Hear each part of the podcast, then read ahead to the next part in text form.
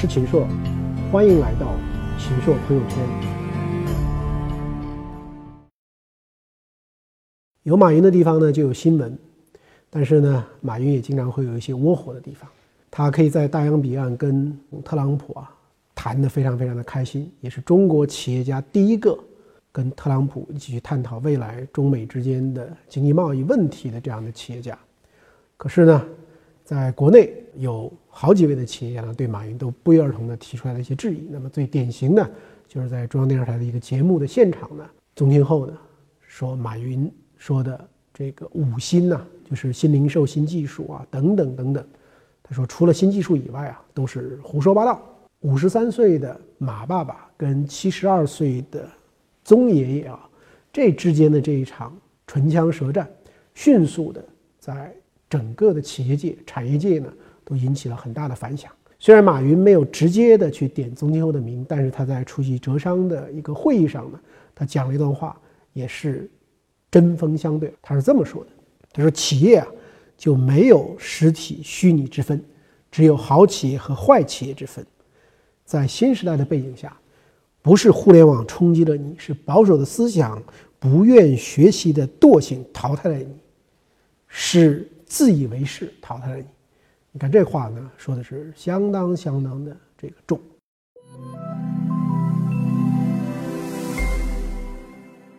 那么，到底是马爸爸在胡说八道，还是宗爷爷也有一些信口开河呢？他们两个这一场这个唇枪舌战啊。背后到底有些什么样的象征意义？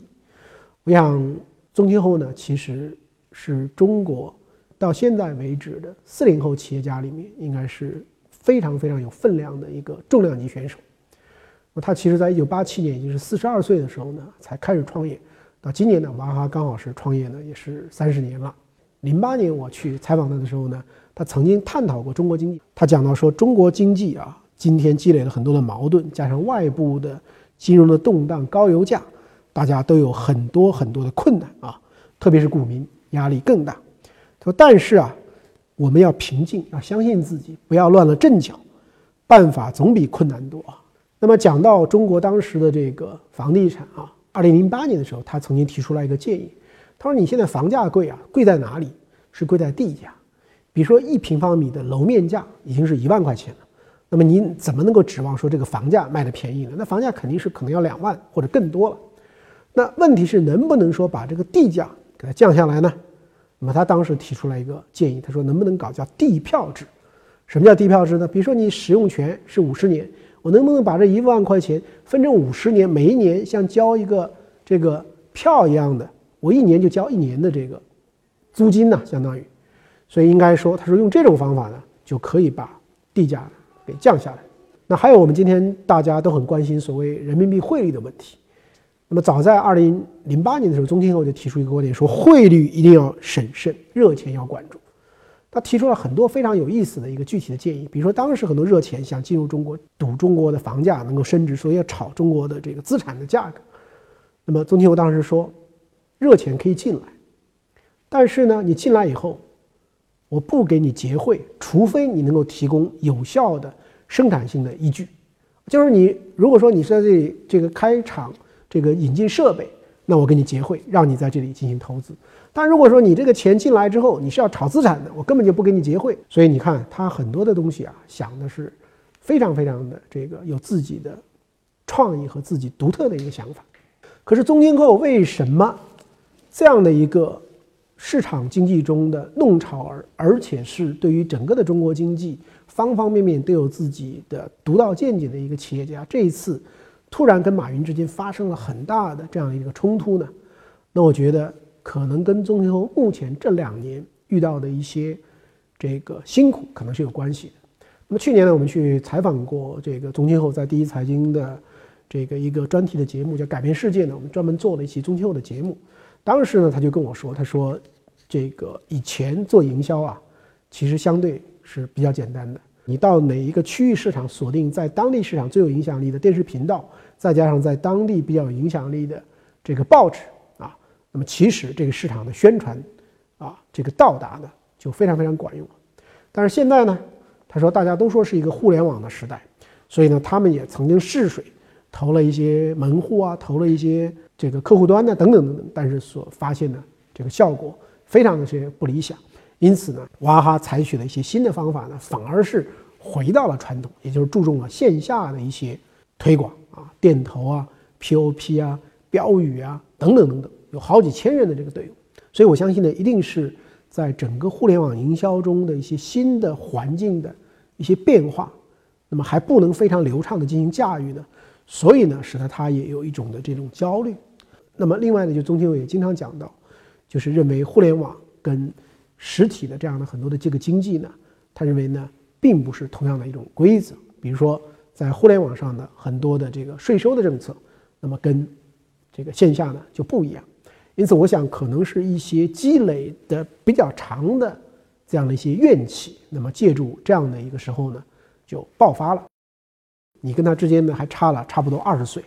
理所当然的晚辈应该更加的这个谦卑啊！我想这方面呢，甚至是可以去主动做一些工作。我觉得啊，很值得宗庆后去思考的一个问题是什么呢？您也可以在大头频道战略合作伙伴喜马拉雅 FM 收听本节目音频。那么怎么看待这样的一个呃争论呢？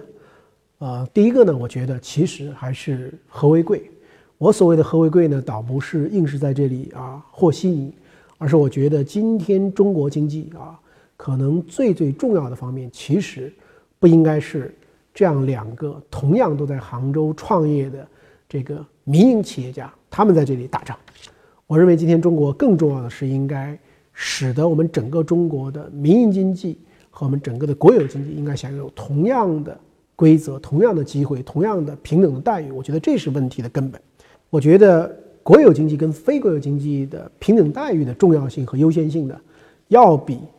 同在啊非国有体系里面，因为只是更多的互联网或者说更偏这个线下的实体经济之间的一些矛盾，变成一个主要的这样的一个矛盾。那第二个呢，我觉得啊很值得宗庆后去思考的一个问题是什么呢？就是今天的环境啊，跟一九八七年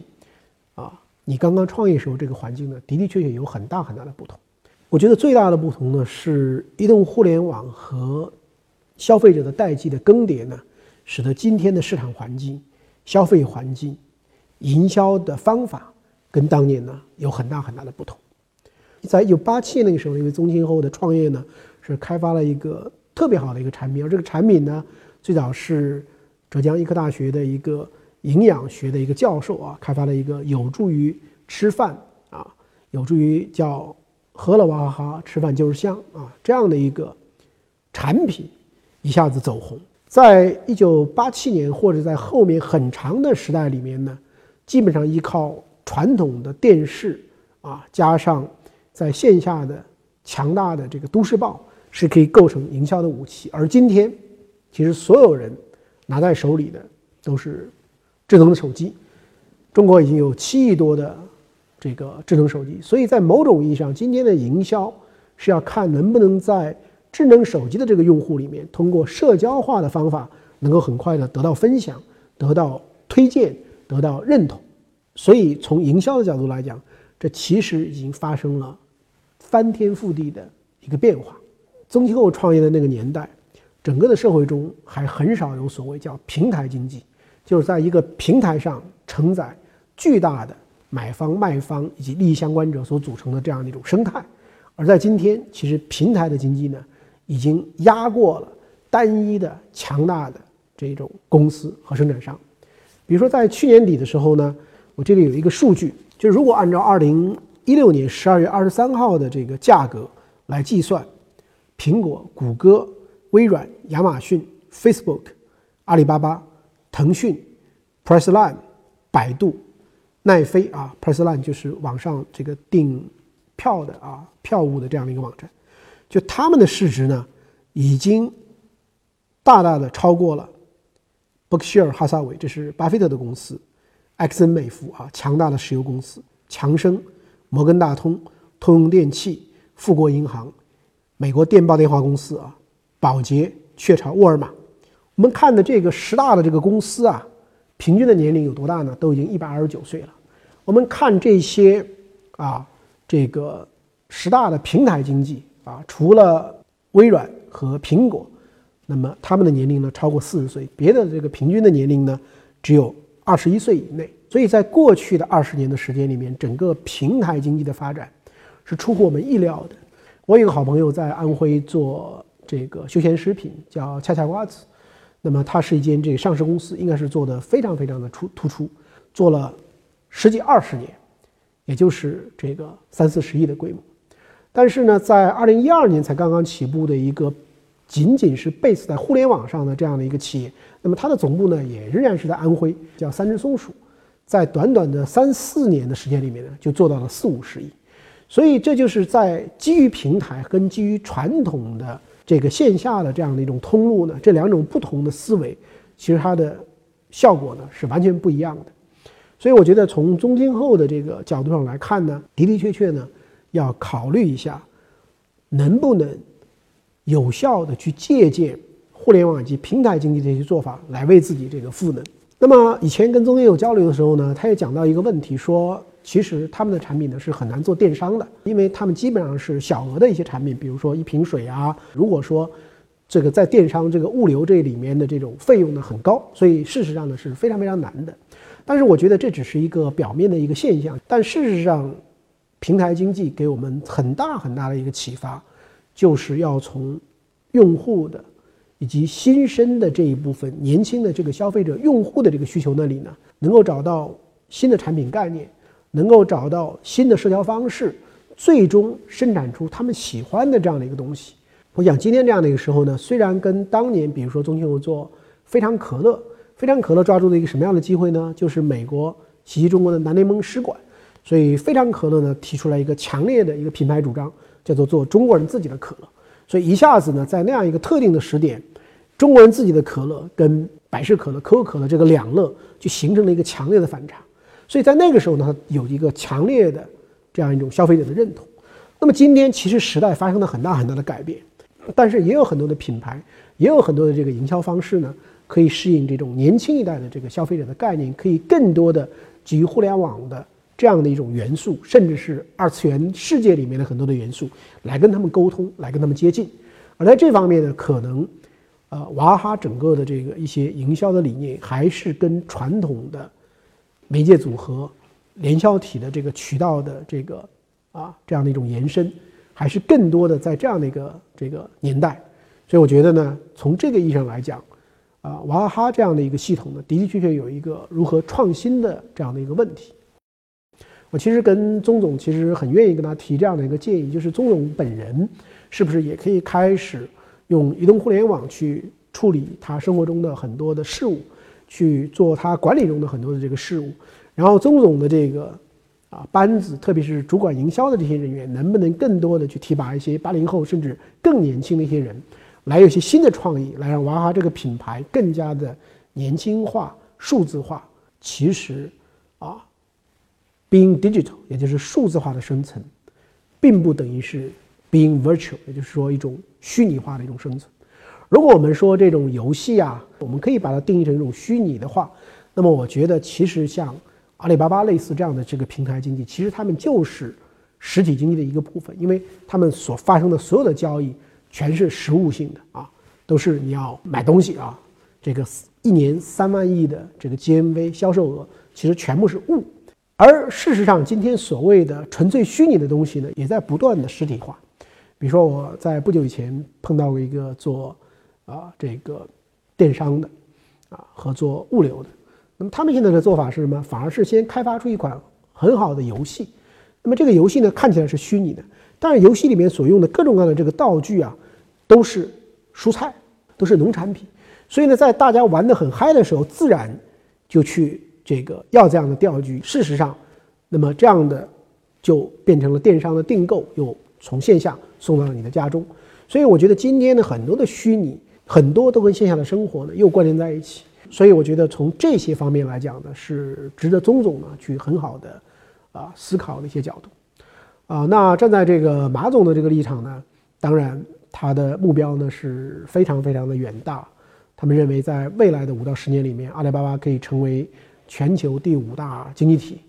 可以在阿里巴巴上的整个的 GMV，也就是这个销售额，可能是超过一万亿的美金，可能阿里巴巴相关联的，可能在全球可能一共会有二十亿的人都跟阿里巴巴相关，所以它不仅仅是一个电子商务的一个基础平台，它未来会成为一个中小企业和很多人生产生活消费的这样的一个经济圈，这样的一个大的一个经济体的概念。我想这样的理念呢是非常非常宏大的，但是如何能够把这样的阿里巴巴的能力能够赋能到中国的这个实体经济里面？我觉得还是有大量的这个工作可以去做的。那么，我觉得今天的这个阿里巴巴上已经把一些淘品牌引入了线下，比如说在不久以前，啊，把七哥哥等等这样的品牌呢都引到了银泰的这个线下的这个商店里面。这样的一种方式方法，能不能去帮到更多的大型的这个中国企业，包括像娃哈哈这样的这个企业，来让他们能够成为一个新的数字经济中的。一员呢？比如说娃哈哈每一年的这个销出去的这个产品，我相信可能是有几十亿。那在今天这样的一个扫码的这个世界里面，所有的这个产品，某种意义上都可以变成一个这个跟消费者触达的一个连接的方式。如果能有很好的 idea，那么我想，如果是仅仅这样这么多的这个实体的产品可以扫码连接的话，其实就可以积累很多的这个数据。当然。用什么样的方法去连接，去吸引大家连接？那这是需要去用数字化的理念呢，去帮助娃哈哈的地方。我觉得同在一城，同样都是曾经的中国首富，同样都是浙江民营企业的代表人物，理所应该有更宽广的这个胸怀，去帮到娃哈哈，去提升它的鲜活度。那这些方面呢，我建议马总呢可以去多做一些工作。毕竟啊，你是马爸爸，而他是宗爷爷。你跟他之间呢还差了差不多二十岁，理所当然的晚辈应该更加的这个谦卑啊！我想这方面呢，甚至是可以去主动做一些工作。我们所处的这个时代呢，可能三十年弹指一挥间啊，会发生很多戏剧性的惊天动地的变化。三十年以前是宗庆后开始创业，三十年以前，今天阿里巴巴集团的总裁金建行呢，刚刚到复旦大学新闻系去读书，那么他在。今年的阿里巴巴的智库的这个年会上呢，他曾经说，一九八七年的时候呢，还只是在写信，根本就不知道世界上呢还有电子邮件。但其实到今天，整个的世界变化已经太大了。我们都在讨论店铺将来会不会不再有一种实体的形态，而仅仅是一个 VR 里面的购物的场所。也就在很短的时间里面，Master 这个阿尔法 Go 的深度学习的。这样的一个大师可以连赢世界的围棋手六十局，让整个的大家对于围棋的概念都发生了很深刻的一个动摇。从农业经济到工业经济到信息经济，其实我们传统理解的那种在田里耕地、在工厂里做工那个意义上的实体的从业人员，它的比重其实越来越小了。但并不等于说整个的社会。就不存在实体了。其实我们今天生活的方方面面，我们大量的基础消费还是实实在在的。当然，在这个实实在在里面，需要赋予它新的内容以及和我们连接的一种可能性。所以，娃哈哈作为三十年前诞生的一个杰出的品牌，我相信，它其实如果能够有很好的数字化赋能的话，它不应该仅仅只是一个饮料，仅仅是一些食品的这样的一个概念。娃哈哈也可以有充满的这种想象的可能，充满想象的一种空间，但问题是，这一棒，可能是宗总要把它交给那些能够真正的继承娃哈哈的精髓，但是有巨大的开放性和完全的在数字经济年代里面有创意、有创造力的新人去帮你完成。